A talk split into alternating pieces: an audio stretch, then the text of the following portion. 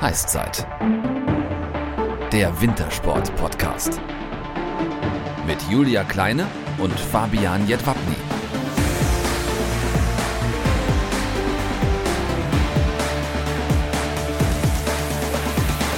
Wenn unser heutiger Gast springt oder fliegt, dann geht es meistens weit nach unten, denn er ist mit 248 Metern deutscher Rekordhalter im Skifliegen.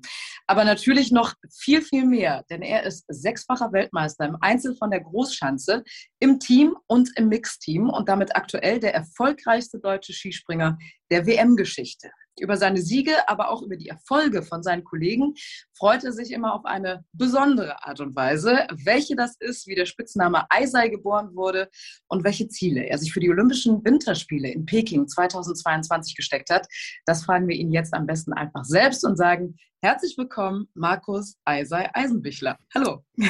Servus, Christi. Schön, dass ich da bin. Grüß Gott. Bevor wir allerdings anfangen mit dem Fragenhagel, ähm, du hast den Zuhörern ja auch etwas mitgebracht. Erzähl uns doch mal bitte, was das ist.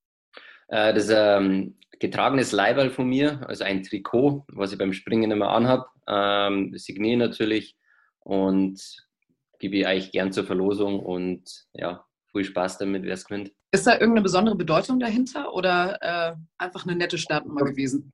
Ich sage, bei jeder Startnummer ist immer ähm, ein besonderer Hintergrund dahinter. Ähm, also bei mir wäre es eins von Lillehammer, das ist einer meiner Lieblingsweltcups, äh, da wo ich immer gern bin und eigentlich immer sehr gute Ergebnisse mache.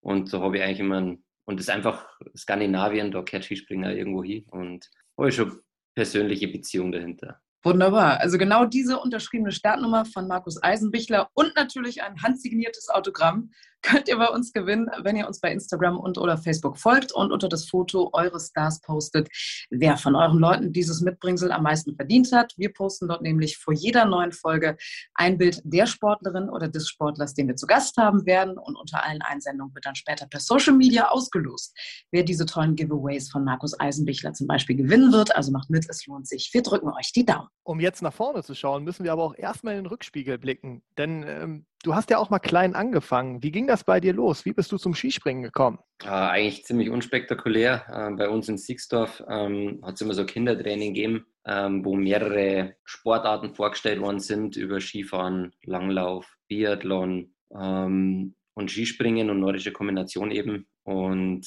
da habe ich mit meinen besten Spätzeln ähm, uns dann so überlegt, da wir ja schon Skifahren kennen, und gern eher über die Schanze springen, wie sie zu drücken, wie die Skifahrer so gern sagen. Ähm, probieren wir mal eine nordische Kombination aus und ja, hat sehr viel Spaß gemacht und macht es immer noch.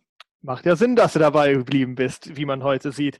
Wer hat dich denn damals am meisten unterstützt? Ja, auf alle Fälle meine Eltern. Also die waren jetzt nicht so die Eltern, die wo sagen, du musst es unbedingt machen und wir stehen voll dahinter. Ähm, die haben eigentlich hinter mir gestanden, egal welche Sportler ich gemacht habe. Ähm, bei uns in der Jugend war es eher so, oder als Kleinkind, sage ich mal, so mit sieben, acht, neun Jahren habe ich alle möglichen Sportarten gemacht, um einfach meine Energie, die wo ich sehr viel hatte, ähm, bei der Sportart zu lassen und nicht daheim auszulassen. Und ähm, meine Eltern haben mich dann überall unterstützt, ähm, wo ich meine Energie reinstecken wollte. Und das war ähm, speziell beim Eishockey und beim Skispringen extrem groß. Und die haben auch zu nichts gedrängt. Du hast ja schon in jungen Jahren äh, einige Titel gesammelt. Weltcup, die Debüt dann 2011 zum Auftakt äh, der Vierschanzentournee in Oberstdorf, also direkt mal mit Pauken und Trompeten. An welchem Punkt wusstest du für dich, okay, das äh, könnte jetzt hier ganz schön erfolgreich werden? Ach, das bin ich mir bis heute noch nicht so richtig bewusst. Ähm, aber wo ich meine erste WM-Medaille gemacht habe, das kann ja ab und zu mal so ein Zufallstreffer sein an dem Tag X. Ich habe schon immer gewusst, dass ich ganz gut Skispringen kann, aber ich bin jetzt nicht einer, der wo vor mehreren Leuten sagt, ähm, ich bin ein extrem erfolgreicher Skispringer. Im Endeffekt habe ich einfach mein Hobby weitermachen können und habe ein paar Medaillen gesammelt ähm, und bin natürlich auch stolz drauf. Ähm, aber es gibt auf alle Fälle viel erfolgreichere Sportler ähm, wie mich und einem speziell im Skispringen und von dem her tue ich da eher ein bisschen tief stapeln. Ja, noch ist die Karriere ja auch noch nicht vorbei. Da ist ja noch ein bisschen Platz. Und im Trophäenschrank hinter dir sehe ich, hier ist auch noch so ein bisschen eine kleine Lücke eventuell. Steht ja demnächst wieder was ja. an. Ne? da, da, hängen nur die wichtigsten Sachen. Ah, perfekt. Ähm, die da wären? Frage. Ähm, ja, die WM-Medaillen hinter mir. Ja, Das ja. sieht, sieht man Hast schon. du ja ein paar gesammelt, ne? Hast du ja ein paar. Ähm, war das denn schon immer so ein Traum von dir, Skispringer zu werden oder hattest du ursprünglich mal was ganz anderes vor? Es hat mir extrem viel Spaß gemacht. Der Nervenkitzel, den wo man beim, beim Skispringen hat, äh, der hat mir immer Spaß gemacht. Ich habe extrem gern Eishockey gespielt, ähm, aber mein Kindeswunsch war eigentlich immer so, ich mag mal Polizist werden. Ähm, und Sport war für mich reines Hobby im Endeffekt. Und dass ich natürlich die zwei Sachen verbinden habe können, ähm, macht mich schon sehr glücklich. Das Lustige ist, ihr habt ja so einen fliegenden Architekten bei euch in den Reihen, ne? Mit Stefan Laie. Dann wäre es noch der fliegende Polizist für Recht und Ordnung in der Luft. ja. Und auch noch so, und, ein Ingenieur, ja, ja. und ein Ingenieur ist, glaube ich, auch noch dabei mit Karl Geiger. Ne? Also ihr könnt schon genau, was bauen da. Da kann man schon was aufziehen. ja, so wollte ich gerade sagen. Also die nächste Schanze wird, glaube ich, von euch irgendwie zusammengezimmert mit eigenem Sicherheitsdienst, tipptopp. Ähm, ja. Bei unserer Recherche auf das Interview sind wir auch auf ein Thema gestoßen, das viele gar nicht wussten. Zumindest war es mir gar nicht so geläufig. Bevor deine Karriere so richtig durchgestartet ist, gab es ja 2012 diesen schlimmen Sturz in Oberstdorf, der schwere Folgen für die Gesundheit und auch eventuell für die Karriere bedeuten hätte können. Erzähl uns doch mal aus deiner Sicht, was da genau passiert ist und warum du trotz, trotz so eines Ereignisses wieder auf die Schanze gegangen bist ja, im Endeffekt war es ein klassischer Fehler. Ähm, bin zu spät vom Absprung äh, weggekommen. Und mit dem jugendlichen Leichtsinn, was man oft einmal hat, denkt man, den Sprung kann man noch retten und man kann nur weit springen. Ähm, aber dass die Schwerkraft auch irgendwann einmal zuschlägt, ähm, das ist einem damals noch nicht so bewusst. Und dann ist halt der Ski zum Körper gekommen, ähm, ist wieder weggeklappt und dann hat es mir halt mal einmal Kopf über auf dem Aufsprunghang ähm, detoniert, wie man so sagt. Ähm, und ja, da habe ich dann schon gemerkt, dass es jetzt äh, nicht so ohne war. Ähm, aber mir ging es dann eigentlich ziemlich schnell wieder besser. Ähm, und von dem her, mir war das ja immer bewusst, als junger Springer ist immer bewusst, ist ja nicht der erste Sturz, den man da mitmacht, sondern die meisten Stürze passieren so zwischen 12 und 16, 17, wo man einfach mutiger wird und dann auch irgendwann der Übermut kommt und da hat es mir auch schon oft ähm, auf dem Hosenboden gelegt und es ist mir heute noch bewusst, dass Skispringen jetzt gefährlich sein kann, ähm, aber es geht meistens immer ziemlich glimpflich aus. Ähm, es passiert jetzt bis auf Knochenbrüche oder irgendwelche Bänder, die reißen, passiert jetzt nicht so dramatisch viel. Ähm, und ich muss ganz ehrlich sagen, ich habe schon genug Stürze hinter mir. Ich weiß dann auch in gewissen Situationen, wie ich reagieren muss, dass es nicht ganz so schlimm wird. Aber du hattest den Brustwirbel gebrochen, ne? Ja, mehrere. Ja, mehrere Brustwirbel, ja. Das finde ich jetzt eigentlich dramatisch, muss ich ganz ehrlich sagen, aber gut. Ja, ich natürlich. Glaube, Leistungssportler guckt man da anders drauf. Ja, im, im Nachhinein ist es schon immer dramatisch, aber im Endeffekt, äh, egal in welcher Lebensphase man ist, ob man normal im, im Berufsalltag ist, äh, so wie meine Spätzeln oder wie Sie, ähm, man hat immer mal wieder Rückschläge und mit denen muss man lernen umzugehen und weil im Sport ist im Endeffekt genau das Gleiche, sonst hätte ja aufhören können. Und mir wird es auch irgendwann mal wahrscheinlich so gehen, dass man mal polizeilicher Beruf mal ab und zu auf den Senkel geht oder ich gerade nicht so glücklich bin, aber da muss man einfach Lösungen dafür finden. Und ähm, ich glaube, als Sportler, wenn man größere Rückschläge hat, lernt man damit umzugehen, mal mit Rückschlägen ähm, umzugehen. Und ich glaube, das ist für, für die weitere, weitere berufliche Karriere, die ich dann vor mir habe, sehr hilfreich, weil ich glaube, dann haben das gar nicht mehr so große Probleme und ich versuche halt, das, die Sachen immer anzugehen und jetzt nicht in Selbstmitleid äh, zu versinken. Dieses berühmte wieder aufs Pferd draufsteigen, ne? Was man ja, so ungefähr. Im Endeffekt ja. heißt einfach hinfallen und wieder aufstehen, so wie man es als kleines Kind auch macht. Da fällt man auch sehr oft hin und man steht ja trotzdem wieder auf und bleibt nicht liegen. Kommen wir mal auf deine sportliche Karriere zu sprechen. Du hast das gerade so ein bisschen runtergeredet, wenn man das so zwischen den Zeilen mitbekommen hat. Aber äh, wir haben es ja gerade gehört, du bist aktuell der erfolgreichste deutsche Skispringer bei Weltmeisterschaften. Ähm, wenn du sowas nochmal hörst, was, was macht das mit dir oder ist dir sowas eigentlich egal?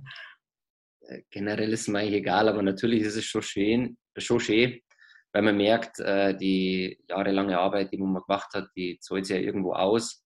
Ähm, aber ich schaue nicht gern nach hinten. Ähm, ich schaue immer nach vorne, was auf mich zukommt. Ähm, weil natürlich war es letztes Jahr schön und die Jahre zuvor waren auch schön, aber da waren auch immer wieder Tiefschläge dabei und deswegen versuche ich im Hier und Jetzt zum Leben und ja, was vor Ort, zwei, drei, fünf Jahren war, das war ganz nett.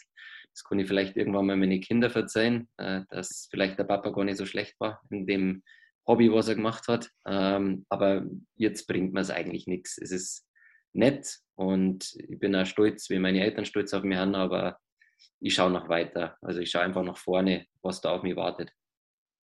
Ich glaube, das hat Hildegard nämlich auch bei uns im Podcast gesagt, dass sie auch immer von Saison zu Saison geguckt hat und gar nicht mehr darauf, was irgendwie zurückgelegen ist. Ähm, trotzdem muss man sagen, du bist erfolgreicher als Jens Weißvogt. Der hat nur drei Weltmeistertitel und äh, Dieter Thoma, der hatte nur einen, in Anführungsstrichen, muss man ja auch erstmal erreichen. Ähm, waren das damals so deine Vorbilder? Hattest du überhaupt Vorbilder? Und wenn ja, welche waren das? Ja, bei, also Jens Weißflug war schon ein Vorbild, aber der war fast ein bisschen vor meiner Zeit. Den habe ich halt dann so mitgekriegt, wo ich angefangen habe, dass das ein sehr, sehr guter Skispringer war. Und ja, der hat natürlich auch Olympiasiege gemacht und Vierschanzentournee und zig Weltcups gewonnen, genauso wie der Dieter Thoma. Dieter Thoma kenne ich halt persönlich, den schätze ich als äh, Menschen extrem. Und mein Vorbild war früher der Katsuyoshi Funaki, ein japanischer Skispringer.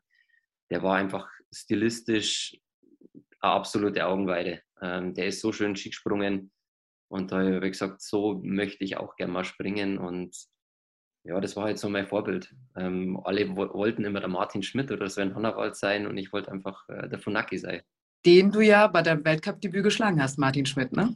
Ja, den habe ich geschlagen. Das, ähm. das, tat mir, das tat mir fast ein bisschen leid, weil Martin für mich ein extremes Vorbild war und extrem viel geleistet hat äh, bei uns im deutschen Skisprung. Und ja, aber im Endeffekt ist das Business und ich möchte auch gut sein und gut werden. Und da gehört es halt irgendwann dazu, dass die Jungen die, die Älteren schlagen. Und ja, auf das kann ich mir auch irgendwann mal einstellen, dass das passieren wird. Das wird mir zwar nicht schmecken, aber man muss akzeptieren. Aber was ich lustig finde, ist, dass du sagst, dass Funaki dein, dein Vorbild war, weil du ja für deinen Sprungstil auch bewundert wirst oder beneidet. Also ich glaube, viele Springer wollen auch genauso springen wie du.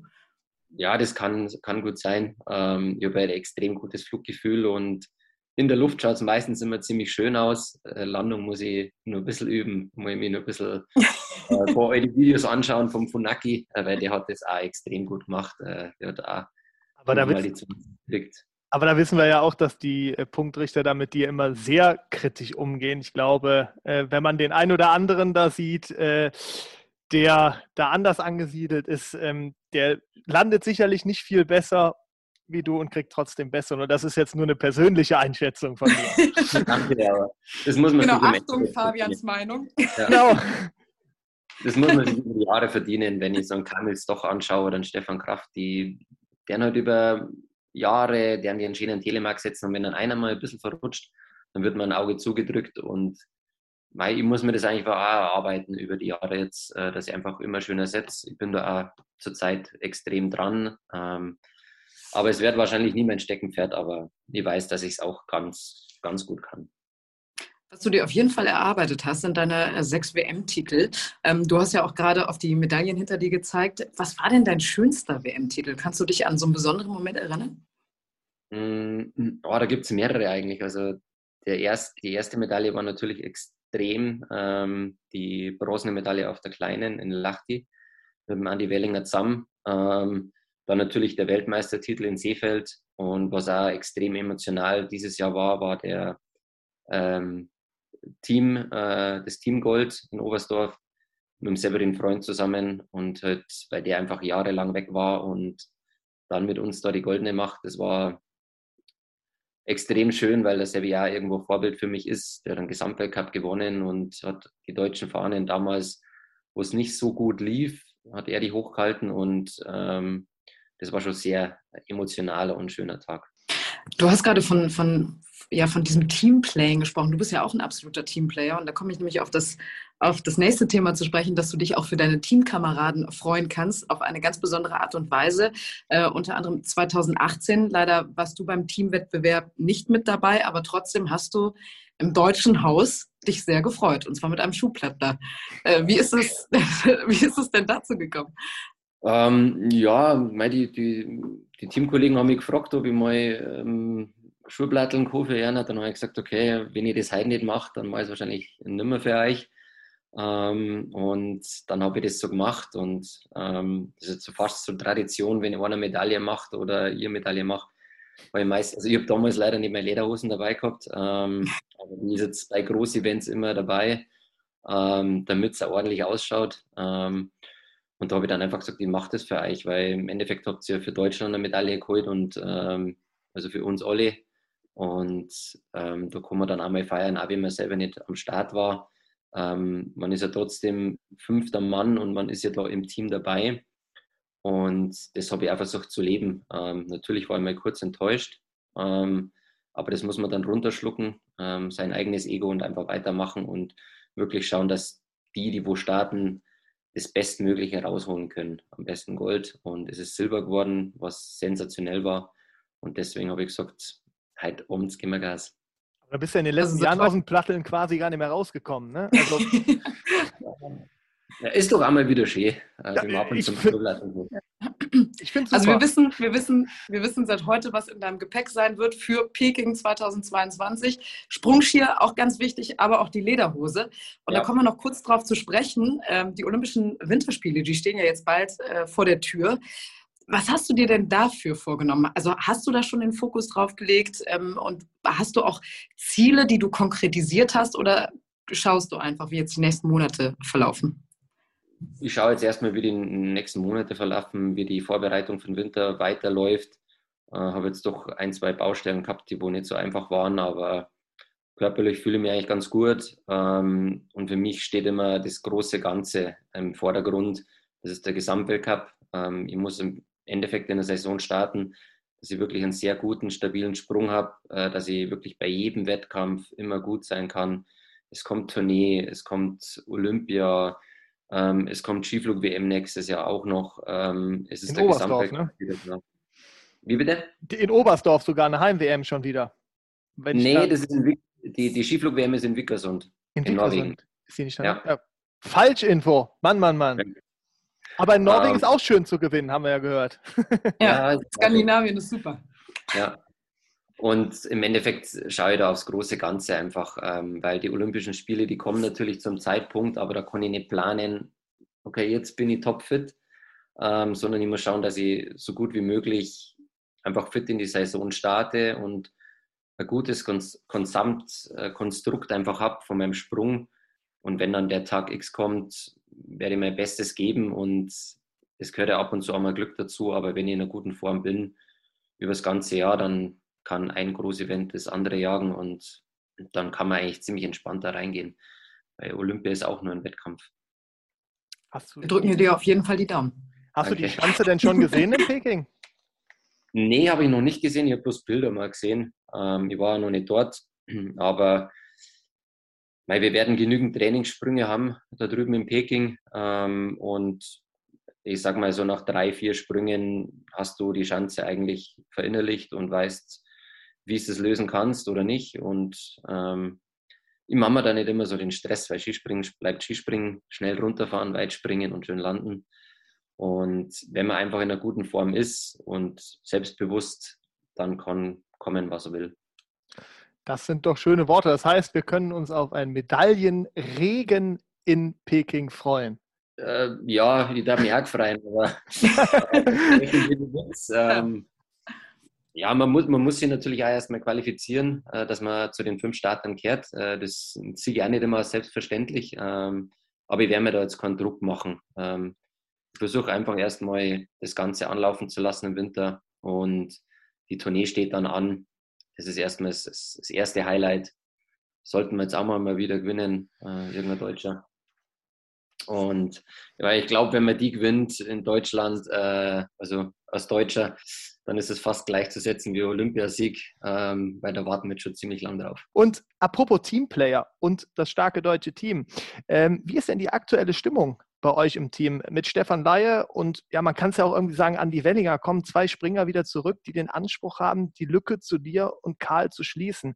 Glaubst du, das deutsche Team hat im nächsten Jahr eine Mannschaft, sollten sie alle verletzungsfrei bleiben, was wir hoffen, die in der Breite so stark ist wie nie zuvor? Boah, das ist immer schwierig einzuschätzen. Ähm, aber ich finde schon, dass wir ein gutes Team sind. Ähm, wir müssen jetzt nur die letzten Baustellen schrauben in den letzten sechs Wochen, glaube ich, sind es jetzt noch. Aber wenn ich jetzt so einen Karl gesehen habe, einen Welle gesehen habe, einen Konsti, einen Pius, ähm, ein Sevi, ein Stefan, da haben wir extrem auf einem guten Weg. Ähm, es muss jetzt nicht alles perfekt sein gerade. Ähm, man muss einfach mit einer guten Form ähm, erstmal reinstarten im Winter und dann schleift sich das eh so ein. Aber weil das sind alles erfahrene Skispringer ähm, und ich glaube schon, dass wir ein starkes Team haben werden im Winter und ja, die anderen müssen auch erstmal Sauberei starten, aber generell sieht jetzt so kein Problem bei uns. Ähm, ich glaube, dass wir ein gutes Team haben, ja. Äh, pusht das dich denn auch gleichzeitig nochmal, wenn das jetzt oder wenn es, wenn ihr halt gerade auch an der Spitze so viel äh, starke Springer habt? Ich habe vor kurzem das Buch von ähm, Werner Schuster gelesen. Ich meine, da hatte das deutsche Skispringen ja auch andere Jahre, wo die Lücke deutlich größer war. Ja. Ja, ich finde es eher angenehm, weil ich weiß, wenn ich äh, einer der Besten im deutschen Team bin oder der Beste oder am besten nah dran, ähm, dann bin ich inter, international sehr gut aufgestellt. Äh, dann kann ich mit den Top-Leuten mitspringen und das finde ich eher als Segen wie als äh, Fluch. Gibt es denn so eine sportliche Bucketlist, äh, die du am Ende deiner Laufbahn erreicht haben willst? Oder auch anders gefragt, wenn du drei Erfolge am Ende deiner Karriere in deiner Vita stehen haben dürftest, welche drei wären das? Welche würdest du aussuchen? Ähm, das ist einmal der Gesamtweltcup-Sieger, ähm, also für das ganze Jahr. Ähm, Skiflug-Weltmeister und für Schanzenturniersieger. Das hört sich doch gut an. Äh, genau, da haben wir noch ein paar Sachen offen. Ne? Äh, ja, das, sind halt alles Träume, Wünsche, aber ich muss ja ganz ehrlich sagen, wenn ich jetzt aufhören würde und es wird kein Erfolg mehr dazukommen, wäre ich trotzdem überglücklich, weil ich hätte ja niemals gedacht, dass ich überhaupt mal im Weltcup Skispringen von dem her oder dass ich geschweige WM-Medaille mache. Ähm, da träumt man davor. Aber dass wirklich dann Realität ist, ist dann eher absurd ab und zu. Spielen da auch Rekorde? Träume, Entschuldigung, ja? Träume werden manchmal wahr. Ja, ab und zu schon. Ist ja. so. Ja. Ähm, also. Ähm, spiel, spielen denn da auch Rekorde eine Rolle? Ich sag mal Stichflug, ähm, den Rekord, den Stefan Kraft noch hält, den äh, weitesten Skiflug gemacht zu haben, ist sowas auch sowas? Oder die meisten Medaillen oh, ja. bei Weltmeisterschaften zu sammeln? Wäre das auch noch was Feines? Ja, die meisten Medaillen bei einer Weltmeisterschaft, das wird echt hart und knackig. Ähm, das ist mir jetzt eher nicht so, so wichtig. Ähm, aber den weitesten Flug, ähm, ich sage mal so 2,55, ähm, das wäre der Hammer. Ich habe im Endeffekt Skispringen angefangen, damit ich Skifliegen kann. Und Skifliegen ist für mich einfach eins der schönsten Sachen, die es auf der Welt gibt. Wir haben ja schon gehört, 300 Meter sind drin. Oder? Und Stefan Ley wollte die Chance dazu konstituieren. Deswegen, oh, nee. da wären wir dann wieder bei Stefan Ley. Machbar wäre, ja, aber man muss halt auch überlegen, wir fahren jetzt schon mit 110 äh, bis 112 km/h die Schanze runter ähm, und springen so knapp jetzt 250 und dann nochmal 50 Meter weiter, da brauchst du dann schon nochmal wahrscheinlich 15, 20 km/h mehr im Anlauf. Und ich bin halt ein bisschen Realist, wo ich sage, schafft es das Auge noch wahrzunehmen, dann in der schnellen Zeit den Absprungspunkt zu treffen. Ähm, und zweitens, hält es das Material überhaupt aus? Ähm, das ist halt auch wieder die Frage. Aber das Material mache ich mir weniger Sorgen, sondern eher um den, den Menschen, ob der das überhaupt äh, visualisiert kriegt mit dem Speed. Beziehungsweise Andreas Wank hat ja auch gesagt, wenn ihr unten landet, das, ist das wie eine Kniebeuge mit einer 100-Kilo-Hantel. So, wenn ihr jetzt immer schneller werdet, immer weiter springt, dann wird das wahrscheinlich irgendwann eine 200 Kilo Hantel werden. Also das wird dann schon ja. ein bisschen schwieriger, oder? Es wird immer schwieriger, ja. Und man ja. kennt es halt auch, wenn man einen weiten Sprung macht beim Skifliegen.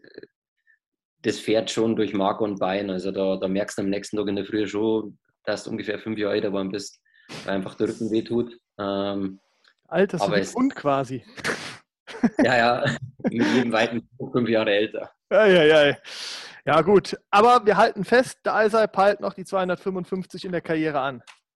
Ja. Genau. Dann kommen also wir. Erstmal über 250, das wäre geil. Ja, da wird sich auch gut auf so einer Cappy noch machen, ne? Oder so auf dem Ski ja. unten drauf. Hat schon was. Ähm, kommen wir nochmal zu deinem Spitznamen. Äh, wer hat den dir eigentlich gegeben? Oder wie wurde der geboren? Boah, das ist echt schwierig zu sagen. Also ich wurde schon im Kindesalter, wirklich in der Grundschule, irgendwann Eisenbichler ist halt ziemlich lang.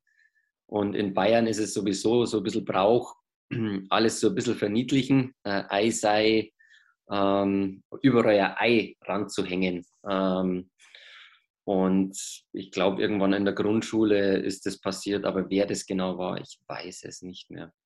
Es ist schon also irgendeine, irgendeine Grundschullehrerin wahrscheinlich damals. Nee, man weiß es nicht. Die, die, Lehrerin wahrscheinlich nicht. Das waren wahrscheinlich irgendwelche Mitschüler. Da bin ich mir ziemlich, ziemlich sicher, weil die Lehrer haben bei uns schon immer darauf geachtet, entweder mit dem normalen Namen oder halt der komplette. Ja, der Eisenbüchler wieder. Ähm, das hört an, als hättest du immer ordentlich Dresche gekriegt oder als wärst du auch mal so aus der Rallye, Reihe gefallen, sagen wir es so. Oder hast du auch ja, schon ausgeplattelt? Ja, ja, natürlich. Ähm, ich war schon, wie man in Bayern sagt, ähm, ein Rotzbur oder ein Lausbur. Ja, oder Lausbur. Lausbur, ja, ja. Das finde ich jetzt gar nicht, das wundert mich jetzt nicht so richtig. ähm, ja. Der, äh, wenn du, wenn du jetzt so einen Tag hättest für dich selber, wo du sagst, ähm, da ist mal unabhängig von allen Trainingseinheiten, habe ich mal nur einen Tag für mich. Wie würde dein perfekter Tag aussehen? Wie würdest du den gestalten? Sommer oder Winter? Oh, das kommt drauf an. Wo bist du denn lieber? Bist du im Sommer lieber oder im Winter? Mach beides, komm. Okay. Äh, Im Sommer wäre es wahrscheinlich eine Bergtour, ähm, eine schöne. Und dann schön Mittagessen auf der Alm ähm, wo meine Spätzeln vorbeikommen, ähm, wir uns zusammensitzen, ähm, Karten spielen, ähm, Essen, Trinken und einen Abend ausklingen lassen. Ähm, Im Winter ist es äh, Skitour gehen, äh, eine schöne. Dann äh, nur Mittagessen auf der Alm, ähm, runterfahren und dann nur einen schönen Wellness-Nachmittag, Abend verbringen und einfach entspannen. Lieblingsessen von dir auf der Alm wäre dann was? Eine gescheite Brotzeit. Gescheite Brotzeit, ja. Perfekt. Das hört sich äh, perfekt an. Ja, sind, sind super Tage. Aber ich habe eine Sache noch gesehen. Ähm, wie sieht es mit dem Golfen aus am perfekten Tag? Weil ich habe äh, von über einen befreundeten Kontakt, der Thomas Müller kennt, gehört, dass äh, der Thomas Müller kennt, gehört, dass ihr auch schon mal gelegentlich das Eisen schwingt. Ja, schon. Ähm, ich bin jetzt dieses Jahr noch nicht so oft dazugekommen. Ähm, ich war vielleicht fünf, sechs Mal. Ähm, aber an sich spiele ich extrem gern Golf, äh, weil es einfach eine sehr hohe ja, Disziplin an, an abverlangt und Ruhe auch.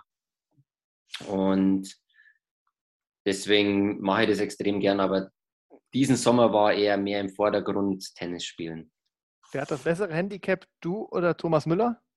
Ja, Thomas natürlich. Also der spielt wahnsinnig gut und bei mir ist es wirklich nur Hobby. Äh, ab und zu mit die Spätzeln auf die Kugel draufhauen und da ist jetzt nicht so wichtig, dass ich so. Ich habe schon einen gewissen Anspruch an mich, dass ich einigermaßen gut spule, aber ist, da bin ich jetzt nicht so verbissen wie beim Skispringen. Da bin ich eher Realist und sage, okay, solange die Kugel fliegt und irgendwann im Loch landet, ist es okay. Das ist doch perfekt. Ja, wir haben eine neue Rubrik. Ähm, die Zuhörer werden sie kennen aus der letzten Folge mit Julia Taubitz. Ähm, da haben wir mal uns in deinem Umfeld umgehört und äh, die ein, andere, ein oder andere Frage von Wegbegleitern, Kollegen oder sonstiges eingesammelt. Wir müssen jetzt sagen, aufgrund der Kurzfristigkeit, wie wir diese Sendung äh, geplant haben, ist da, ähm, sind es nur ein paar geworden, aber auch die haben es in sich. Ähm, wir, okay. hoffen, wir hoffen natürlich, dass du alle diese Fragen beantwortest und vielleicht sogar erkennst, von wem sie kommen. Ähm, ja, ich würde einfach mal loslegen. Ich sage dir am Anfang nicht, von wem sie ist.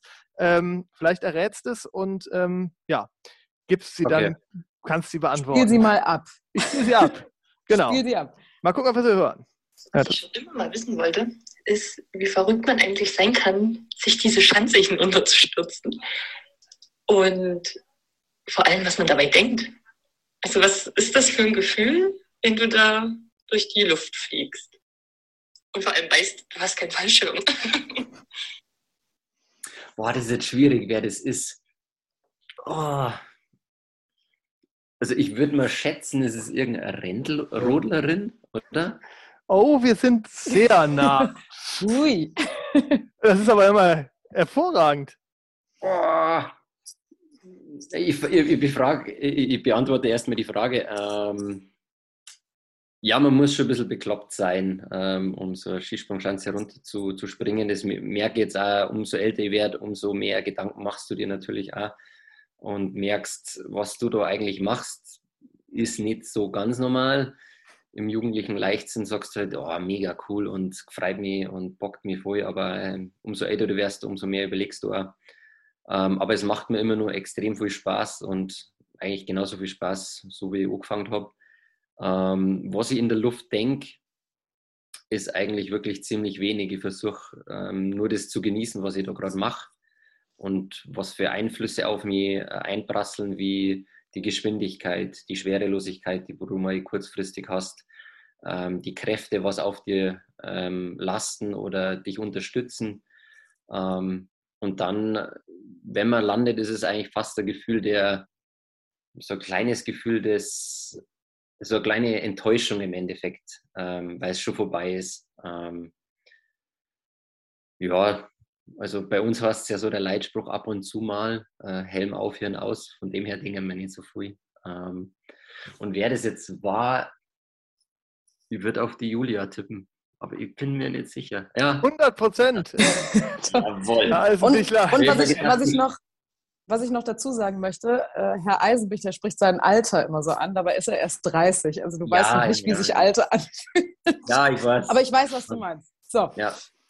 Frage 2, die ist uns nicht in Tonform zugekommen, äh, wurde mir aber kurz vor dem Podcast noch zugetragen und natürlich werde ich die äh, auch, die werde ich dann vorlesen.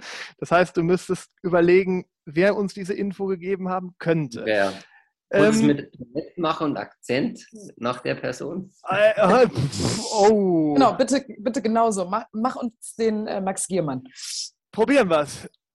Ähm, du, also wie war die weiteste Strecke, die du nachts im Winter ohne Schuhe zurückgelegt hast? Das war auf alle Fälle ein Skisprungkollege. äh, Stefan Leier, ich bin mir sicher. Ich habe der Person versprochen, äh, dass ich nicht preisgebe, wer es war, aber ich sag mal so, sie ist aus eurem Team. Ja, ich bin mir sicher, der Stefan war es, weil der war dabei. Ähm, Ah, die war weit. Ähm, ich kann mich nicht mehr so genau erinnern, ähm, aber das waren bestimmt zwischen fünf und acht Kilometer. Und wie ist das es dazu krass. gekommen? Nachts ohne Schuhe? Irgendwie einen Schlüssel verloren oder Schuhe vergessen von der Hütte? Nee, wenn man mal leicht angeschwibbert irgendwo raussteuert. Aha, okay.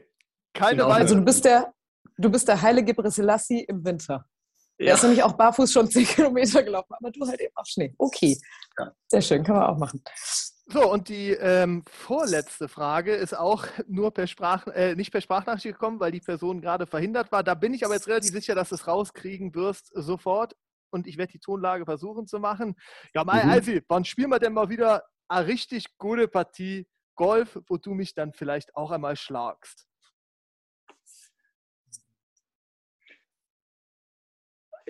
Ich glaube, das ist auch ein Rodler. Nee. Ähm, nicht? Nein. Bobfahrer. Nein. Geh mal vom Wintersport weg. Okay. Dann kann es nur ein Fußballer sein, Müller Thomas. So sieht's aus. ah, ja, ich darf auf alle Fälle wieder gern äh, mit ihm spielen, äh, weil er spielt wahnsinnig gut und ist auch extrem lustiger und netter Zeitkollege. Ähm, also was ich mit dem Gaudi habe, ähm, das war Wahnsinn da beim Golfen. Und äh, ich dachte auf alle Fälle erstmal ein bisschen Schafkopfen mit ihm, weil da hätte ich mir am liebsten eigentlich mal die Lederhosen ausziehen. Ähm, aber Golfen können wir auch gern gehen. Er wird mich zwar immer im Griff haben, aber mit dem kann ich leben, wenn ich dafür beim Schafkopfen ausziehe. Dann gehen wir in die letzte Runde und äh, das ist unsere Fastlane. Das sind vier ganz knackige Fragen, ähm, die es aber in sich haben. Bist du dazu bereit? Ja. Perfekt. Frage 1. Erklär uns deine Sportart in einer Minute. Ähm, Skispringen ist ganz einfach. Äh, Im Endeffekt schnell runterfahren, schön abspringen, weit fliegen und sicher landen. Perfekt. Und die beste Landung noch. Gute Noten dafür und dann haben wir auch die Vierschanzentournee gewonnen. Frage 2, immer ist bei euch ja quasi dann Garmisch-Partenkirchen, Neujahrsspringen. Frage 2, jetzt haben wir gehört, dass du dich in deiner Sportart super auskennst, aber wie sieht es mit anderen Sportarten aus? Deshalb okay, erklär uns doch mal, was das Tolle am Rodeln ist. Hm, die Geschwindigkeit zu spüren, wenn man einen Eiskanal runterfetzt, im Endeffekt im Endeffekt haben die auch sehr viel mit äh, Geschwindigkeit zu tun und äh, konnte ich mir ein bisschen reinversetzen. Ich habe einmal Skeleton gemacht. Von dem her ist auch sehr faszinierend. Ähm, ich bin leider bloß ein bisschen zu leicht für den Sport, aber ich glaube, die Geschwindigkeit macht's. Okay, wie kommt man zum Skeleton? Ich Einfach glaub, so, man, hobbymäßig? Ich glaube, wenn man in der Region aufwächst und merkt, ich hätte ein bisschen mehr Kontakt lieber zum Eis wie die Rodler weil die, die Rodler sitzen ja ein bisschen höher und die Skeletonfahrer sind ein bisschen näher am Eis. Und umso näher man der Gefahr ist, umso sicherer ist es meistens. Ja, man nennt die nicht umsonst die Wahnsinnigen, ne? Ja, jetzt die ja. fahren halt ja, runter. Die sind auch nicht ganz knusper. Ja. genau, kommen wir zu Frage 3. Und äh, Frage 3 ist ja bei vier Fragen quasi Innsbruck der Vierschanzentournee. Und da habt ihr ja in den letzten Jahren nicht unbedingt, also du als Weltmeister schon, aber bei der Vierschanzentournee haben wir noch ein bisschen Nachholbedarf, ne? Letztes Tag, ja. Genau, besser gesagt. Ähm, dann gucken wir mal, ob die Frage denn meisterst, weil das wäre dann ja im Hinblick auf die Vierschanzenszene auch nicht schlecht. Frage 3. Warum sollte man sich unbedingt die Heißzeit anhören? Weil interessante Leute da sind, äh, die wo interessante Äußerungen machen und äh, weil es gute, gute Moderatoren sind. Vielen Dank. Das Top. heißt, Innsbruck ist geschafft und jetzt geht es nach Bischofshofen, hoffentlich ohne Windkapriolen und kein Neuschnee. Äh, nominier uns bitte einen Sportler und eine Sportler oder eine Sportlerin, die du gerne in der nächsten Heißzeit hören würdest. Ich gerne hören würde. Sportlerin. Ich mache jetzt mal Sportlerin. Äh, die Denise Herrmann. Die Denise Herrmann. Ja, das äh, hast du auch eine Pistole geschossen. Also, das heißt, vier Schanzentournee-Sieg bei uns in der Fastlane geschafft. Da mache ich mir keine Sorgen, dass das im Winter was gibt. Äh, also ich, ich gebe heute meine Wette ab im Wettstudio. Also der Wunsch ist geäußert. Wir werden alle Hebel in Bewegung setzen, äh, dir den Wunsch zu erfüllen. Ja, mhm. dafür müssen wir von dir nur noch äh, das Go bekommen, dass du auch weiterhin ein Freund unseres Podcasts bist. Selbstverständlich. Das heißt, wir hören uns dann nach äh, Vier-Schanzentournee oder Olympiasieg mal zu einem kleinen Update, wie es dir so geht, wie du geplattelt hast, wie die, wie die Saison gelaufen ist oder ob du schon beim Schafkopf gegen Thomas gewonnen hast. Auf alle Fälle, ja, das wäre geil. Markus Eisenbichler, vielen Dank fürs Gespräch. Ich hoffe, es hat dir auch viel Spaß gemacht.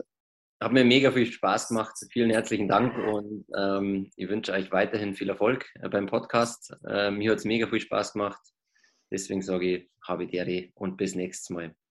Ja, danke schön. Und wir drücken dir natürlich die Daumen, dass alles in Erfüllung geht, was du bisher noch träumst. Ne? Aber Träume können ja auch Wirklichkeit werden. Ja, und das war es auch für die Heißzeit, zumindest für heute. Wir sind bald wieder für euch da. Bei uns gibt es die volle Ladung Wintersport für alle, die einfach nicht ohne können. Natürlich sind wir Social Media mäßig ganz vorne mit dabei. Ihr findet eure Heißzeit bei Instagram und Facebook. Also schaut da doch mal vorbei und seid gespannt auf den nächsten Gast hier bei uns, dem ihr dann eure Fragen stellen könnt. Jetzt sage ich aber Ciao mit Faustin. Spiel. Fabi und Julia sind raus. Bis zum nächsten Mal und bleibt gesund. Ciao, ciao. Servus.